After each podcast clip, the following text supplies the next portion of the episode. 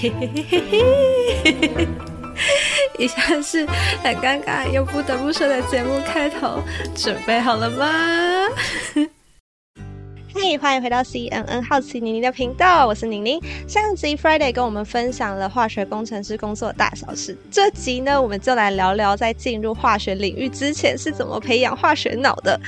呃，我先讲，我是一个非常讨厌化学的人，因为我觉得这东西很虚幻、很渺小，就是比较容易看不见，然后做了可能失败。因为其实上一集你有说，可能九十趴都是失败的嘛。嗯、那在这种情况下，你怎么还会喜欢上化学呢？诶、欸，其实我会这样觉得啊。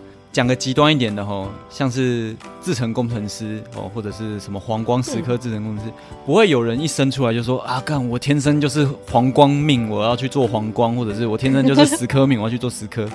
就是对于一个职业来讲，嗯、可能这种喜好啊，并不是这样子来的。那对于化学工程师来说啊，嗯、我自己的看法是有点像是心理学上面有一种叫正向强化哦，positive。Reinforcement，它的概念就是，当你今天你做一件事情，你做得好的时候，你会得到一些正向的回馈。这个正向的回馈，它其实会强化你继续去做这件事情的动机，所以你就会花比较多的心力在这件事情上面。你花了心力下去，你又会表现得更好。那你就会可能得到更多的掌声，或者是更多正向的一些呃好的体验吧。对，所以你就会一直去强化这个点，所以它最后可能会变成你你的职业，或者是你喜欢的东西。但追根究底，它并不是因为你天生就喜欢，而是因为你后天你发现了它，然后你你去磨练它。所以你以前上学的时候，你的化学很强，还是你的实验都做的赞赞的呢？以前化学是还不错的，然后在学生时代就是会有那种。哎，好像考试考得不错，然后大家化学有问题的时候。他会拿着题目来问你，嗯哼，你就不能泄气嘛？你为了要可以回答同学们的问题，你就会再更认真的要多读一点，然后慢慢的他就变得很强。然后有一天你在可能考大学选科系的时候，你就会觉得说，哎，我化学好像不错，哎，我不应该去填生死学系，我不该去填宗教系，我我我我没有没有赞没有赞 no no 赞不是 不是赞 no 没有对，就是你你可能就觉得说，哎，我化学不错。那我可能会填个化工，填个化学，然后填个材料之类的科系。嗯，对，那这个其实就会影响到，那你之后找工作，你可能也会往这方面去找，对吧？它是一直逐渐这样累积上来的。嗯。那你的生活兴趣会跟化学有关系吗？就是好比说，热爱看个科学人杂志啊，或者是有事没事就在家里做实验这样。会看科普的资讯，会看科学人，但是没有喜欢呢。要说我的兴趣，我最喜欢我可能就是打电动啊，可能一般的工程师都是这样子的吧。大家就是下班之后就对对对，跟朋友打大家都是打电动，没有没有人下班之后那边翻说，看，这个分子长得好漂亮，你看它的对称结构。哇塞！傻眼，但是我今天我确实会。等等，你是说你会这样子？你下班之后你会做这种事情？不是，就是我以为说，可能你在这种环境下渲染了这么久，可能是因为你本身对这个有一种基本上的着迷，或是一些甚至到了有病的状态。没有嘞，没有哦，好吧，有点失望。对不起，让你失望。可是应该说，可能我在我的灵魂里面。仔仔可能是大于工程师的吧？哦，好，那我再问一个，我曾经看过一个标题，就是他说，如果把化学当做乐高，你会怎么创作？其实这句话让我对化学改观，因为他把它比拟成创作，就好比说，像我们现在做 podcast，就是有点像创作的感觉，所以我好像可以理解它的魅力在哪里。在你踏入这行之前啊，你有没有一些比较不切实际的梦想？就像是研发出什么很酷的材料啊，想要改变世界之类的。其实刚开始会很有抱负，哎，会觉得说，嗯，我可能要发很多专利啊，然后甚至可以写一些学术文章啊，然后开发出某个材料，然后真的改变世界的，会有这样子的抱负，哎。但是工作个几年之后，就会发现，哎，其实也我就烂，我就烂。我就烂，我 才我才不管，我才不管这些。你你让我下班，我回家，我要打电动。然后工作不要来找我。到后来会发现，其实我们也是就是打工仔，在你当研发人员的这段期间，你开发出来的东西其实是公司的资产，那也不是你自己的资产。既然是公司的资产，公司要把它大力的推广，或者是他就把它放在仓库里面，然后就当做没这东西，这其实都有可能。我们终究就只是领的这个薪水，然后过活。讲这样讲好没好没希望哦。那那我再问一个，就是看完化学工程师这个职位的背景之后，我反而对你们有一种不一样的想法，就是为什么你们没办法自己创业？因为你们创业的成功的几率应该会比我们这种没有专业背景知识的人来得高很多。因为你们可以创造出自己的产品，然后现在募资平台又这么方便，你们应该可以就是拿去募资，看像泽泽嘛，就看有没有人要赞助你这个想法或是计划，这样没有想过吗？你问的这个东西，它有几个面向，第一个是产业的规模。嗯我举个例子，你可能就会很好懂了。像是你今天如果你要做半导体的话，呃，像台积电，它可能买一个 EUV 曝光机好了，对，一个 EUV 的曝光机，它可能就要数十亿美元哦。就是它投入的资本是比较大的，所以即使你今天你是一个半导体的天才好了，你也很难有这个资本呃去购买这些设备。那今天如果是在化工的话，像是如果我们要做一些某一种塑料好了，其实你要去大量生产它，你需要有厂房，你可能需要有好几吨的桶槽啊，有一些冷凝设备，然后需要一些水洗塔之类的，就是你需要投资很大量的资本下去，然后去把这个东西盖起来，它是需要厂房，然后需要人力，需要这些初期投资的。了解。所以说，像即使我自己开发出了某个材料好了。但我要把它做出来，嗯、我我势必需要一个工厂，对啊，那所以初期的投资就比较难。哦、那再来还有第二点就是竞争。嗯、举个例子来讲，就以我刚刚讲说，我开发生物可分解的塑胶好了，其中有一个材料，嗯、像是我在我前公司，我的前公司它本身合成那个化学单体，自己有做这个原料，嗯、所以它的它的成本就低到靠北。如果我今天即使我开发出了这个材料好了啊，我就离职，我说干，老子不干了，这个材料是我。know how 都在我手上，我走了。嗯，我离开这个公司，我就拿不到这么便宜的原料了。就算我跟他做一样的产品，跟我原公司做一样的产品好了，我的成本还是比他高，然后我的规模又比他小，所以我不可能打得赢他。嗯，懂。那像是台湾很多适合创业的东西，在两千年初的时候，很多 I I C 设计的公司，因为他们是做 I C 设计嘛，他他们其实就不需要那么大的厂房，他们不需要工厂，不需要呃堆放这些库存的东西，所以很多 I C 设计的，他们确实有很多人就自己做一做，然后就自己出去创业，开一间新的 I C I C 设计的公司，所以那就可行的。嗯，我这样讲会不会讲的很复杂？不会复杂，但是很很负面。不是不是负面啊，就是如果今天您你你你是一个大资本家的话，你觉得我开发的东西不错，你你愿意投资我的话，我就可以创业了。但是我不会，我只会想要把你纳入为我公司的员工。但是我不会，我只 我只会把你纳入，就招揽进我的公司，加入我的团队，然后一生受我所用，这样。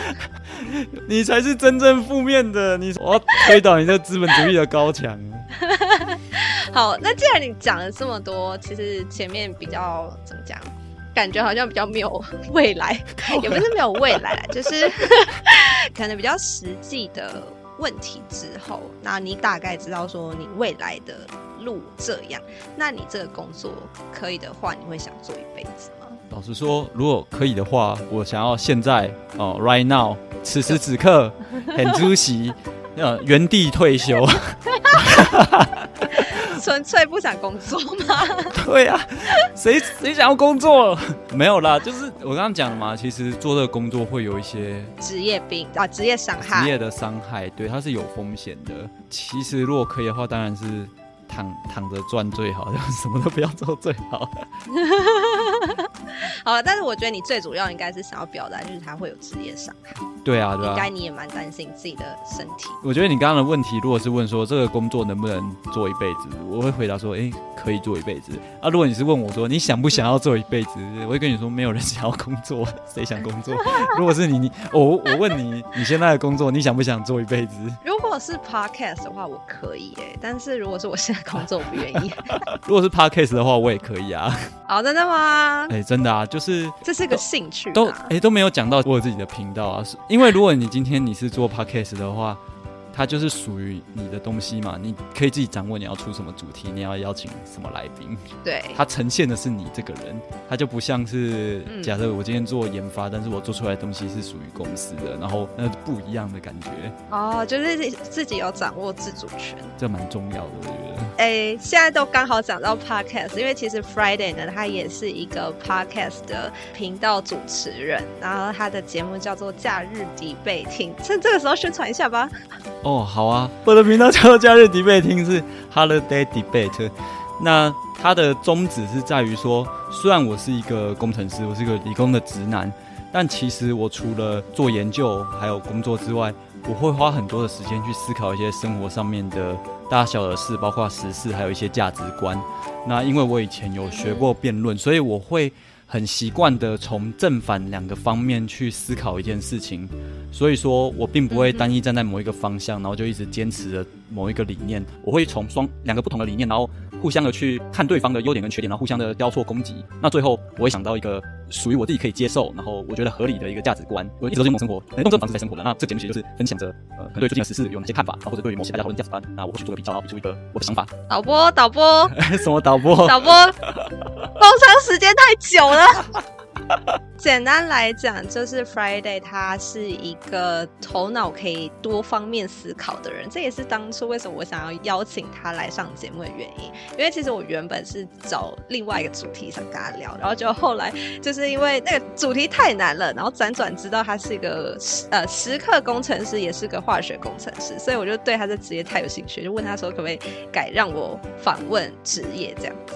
然后刚刚 Friday 呢有讲到，就是他其实是一个臭直男嘛。我其实还蛮想聊这个话题，就是说，其实男生有很多理工直男的特质。你应该有很多被女朋友骂过的故事吧？什么讲话讲求数据分析呀、啊？哦、对对对。然后或者是他问你这个好不好看，然后你跟他说你不能理解的。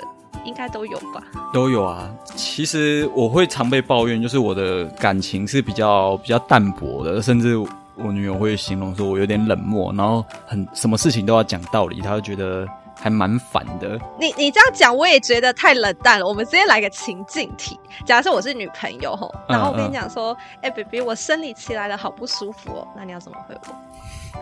那个喝温开水，多休息。哦，你妈！我这里有止痛，你要不要吃止痛药？吃止痛药其实对女生身体不是很好。那那那那你想怎样？是不是？那那我该怎么办呢？我不是没有那么哎、欸，你知道是现在网络上有很多，就是如果女生生理期来，然后肚子很痛的招式。我觉得我应该等一下跟你聊完之后，我要贴给你看一下，你去学一下。欸、不是，你那回答超烂的。不是不是，就是。喝温开水嘛，然后那可不可以吃甜的？可以吃巧克力啊？呃，买红豆汤给他喝。巧克力不能吃。买红豆汤给他喝。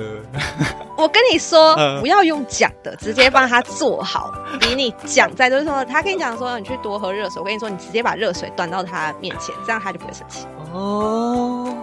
好的哟，我要问下一题，我要问下一题。今天假如说我跟你一起去逛街，然后我看上了一条很漂亮的裙子，还是碎花裙，然后我就很开心的穿出来说：“baby，你觉得我在穿这样好看吗？”那你要怎么回他？那个我无法理解碎花的好看，不管它是大花、小花还是四分五裂的花，支离破碎的，它它只要是碎花我就看不懂，所所以。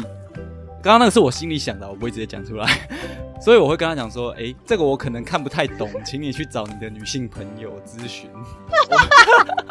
我”我我很老实的说，我理解不能，分解不能，所以请你找看得懂的人帮你评论。这女朋友不生气吗？不是，这这这很合理吧？还是说因为很合理，所以不可以这样？呃，对，太合理了，不行。那应该要怎么做？呃，我听过有一个还不错的解法，这是男生回答，他说他就拿另外一件他觉得不错的衣服，然后就会说，哎、欸，我觉得这可能更适合你，穿起来更好看，你去换换看好吧，然后就赶快避开掉碎花那个。你如果就是其实心里很喜欢碎花，觉得它超赞，结果 always 你的男朋友就是从会从另外一边拿一件皮卡丘给你，说这个好看。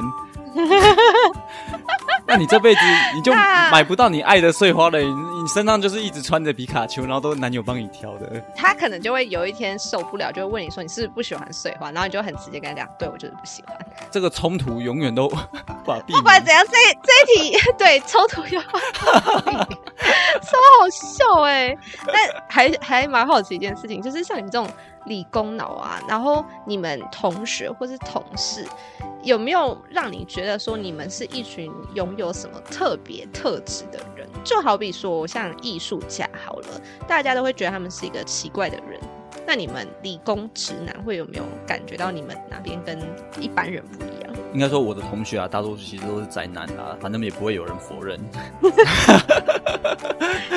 反正我们会有一个特色，就是我们开口闭口就会很喜欢往一些理论的东西去讲。然后很多东西的出发点也都是从理出发，比较不会从感性的层面去出发。像我的同事，其实他们很多讲东西都是蛮蛮依靠逻辑的，所以甚至是我们有时候对话，我们的报告很少去讲到一些像是可能，然后推测。就是如果你今天要讲可能，我们就会讲说，那它是几 percent？哦，好讨厌啊！那好讨厌，就是我们要讲出一个。程度出来，一些感情面很人情，像人情这种东西，它就没有办法被量化处理，所以很多人都会觉得说理工男不通人情，或者是干他妈你这是怎么怎么讲都不会听，怎么讲都不懂。哎，他其实不是不懂，他可能就是他脑子里面有一个拐弯、一个逻辑的地方，他自己想不过去。好啦，好像没有特别，没有没有特别，没有什么特别失望的感觉，就是嗯，就是跟大家认识的理工男一样。那我想问说，就是如果有人想要入坑你这个可惜，因为是材料系嘛，那或是入坑这个产业化学工程师，你会给他们什么建议吗？会劝退他们吗？或是会给什么心理建设之类的？如果今天有一个高中小小孩子，他蹦蹦跳跳跑过来说他想要当化学工程师，或者他想要进入这个产业，我就跟他说。母汤，我跟他说，你可以好好的念英文去考技师，然后好好念生物你去考医生，嗯、或者是啊、呃、像古癌那样子，先当过技师，然后再变 Podcast 都不错。哦，就是不要走化学工程师这样吗？说句老实话，工程师是很稳定的啦，但其实不止化学公司啊，我觉得无论是制成的、半导体的、科技业的。其实工程师算稳定，但他们也都很辛苦啊。那收入虽然都还不错，嗯、但是他很难突破一个极限吧？算极限吗？就是，嗯，他不会真的变成大富大贵，他他就是可能社会 PR 九十五，对吧？因为你哦，终究还是个打工仔啊。所以说，如果想要稳定的话，嗯、我会觉得可以去可以去培养，因为你只要培养好你的。理工能力好了，其实不管是什么工程师，呃，企业都会要你，因为他其实都是在你进了公司之后，会来额外给你训练的，所以他们要的就只是你的理工的思维，就是那个大家唾弃、大家不喜欢、觉得你是臭直男的那个理工思维，那就是公司要 要的东西。对，所以 如果你真的想走这条路的话，你就是把你的数理化练好，然后把一些逻辑练好，那基本上就没有问题。嗯啊，如果说真的要我推荐的话，孩子不要进来，你去当技师，我绝对推荐你当技师，一个月五十万呢、欸，拜托，你一个月就算当工程师赚八万块好了，啊，人家技师一个月五十万，嗯、人家三个月就打你一年了，而且还有一堆空姐这样。对啊，不是不是，对个屁啊！人内人会听哦。哎、欸，我这边补充一个，你刚刚讲被女朋友骂过的事情，那个 IKEA 鲨鱼事件。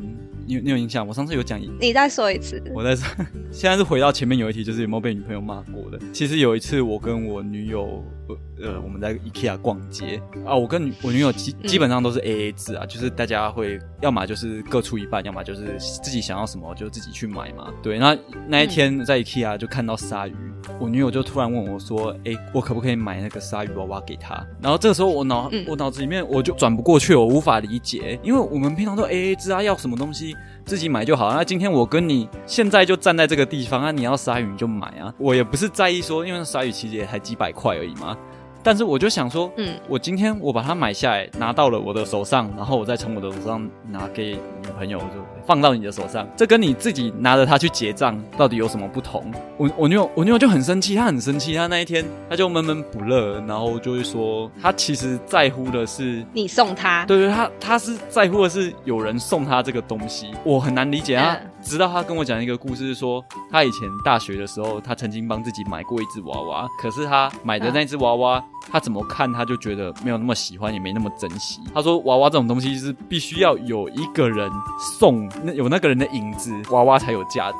你伤害了一个少女的心。可是这这对我，这对我很很难理解。那个时候我们就吵架，因为我就想说，干到底哪里不一样？那不就是几百块的鲨鱼，你自己拿去结账，跟我拿去结账之后拿给你有什么差别？是差这几百块吗？也不太合理啊，不可能差这几百块，几百块又没多少钱，我就那个时候就很难，嗯、很难去理解这件事。那你最后理解了吗？我比较想问这个。我在理性上面理解了，就是它有一个原因，就 结果最后还是理解这个原因，情感方面你还是没有办法。情感方面没办法理解，但理性上面理解了，就是他有他的故事这样子。哎、欸，好讨厌哦！好讨厌这个这个 这个人，死理工直男，不会改变。对，你真的好讨厌哦！没有啦，我要帮自己辩解，就是我们会尝试着去学习。就是、嗯，其实呢，Friday 是一个非常有学习精神的人，除了对女朋友这块非常有耐心以外呢，就其实我们这个合作之前，我们就是有达成一个协议，说我们要去做一个实验。然后这个实验呢，就是。因为他是化学工程师，我们本来想要做一个化学实验，可是因为化学实验会反映出一些需要拿去废液回收的东西，所以呢，避免麻烦，我们最后就是综合权衡之下呢，我们做了一个跟 Podcast 有关的实验，虽然是物理的，就就是让我们的声音可以被看见。然后它是借由什么？你可以解释一下那原理吗？什么？镭射笔反射？然后造出波是这样吗？对，它就是讲话会有那个声波，它其实是一种能量的传递嘛，所以它就会造成震动。那那个小实验就是说，在一个薄膜上面，因为薄膜它它比较可以接收到声波的震动，那它就会有比较大的一个波动。嗯、那我们今天如果在薄膜上面贴一个可以反射的介质的话，那再把镭射笔的光打在上面，那它就有办法透过这个薄膜的震动，然后。引导我们的镭射笔的那个光点，那光点也会跟着抖动，嗯、所以其实某种程度来讲，它就可以反映我们讲话的一个声音的纹路。每个人讲话可能都有他自己的纹路跟他的震动这样子。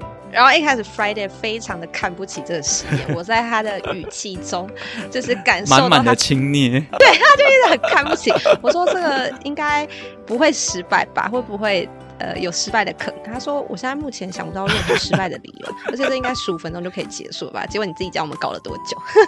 一个小时吗？还是不止啊？反正搞了快两个小时，真的？快两个小时。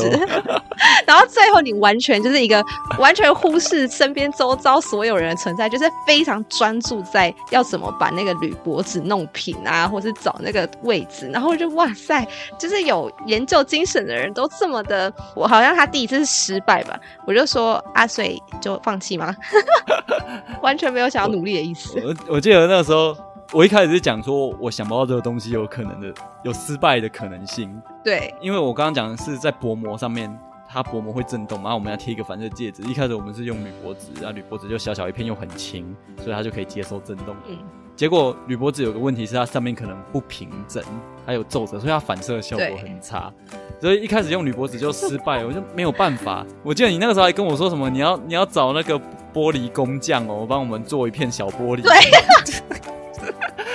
因为那个是去哪里找？就是因为它是原本那个实验说明上面写说，哦，你要找一个玻璃工匠去用一块小玻璃。然后我那时候正在发愁的时候，我要去哪里找个玻璃工匠？然后 Friday 就很看不起我说，哦，那个小事用那个铝箔纸就可以。我说，哇塞，这么强大的吧？然后就最后就整个烂惨，我快笑死。铝铝箔纸不行啊。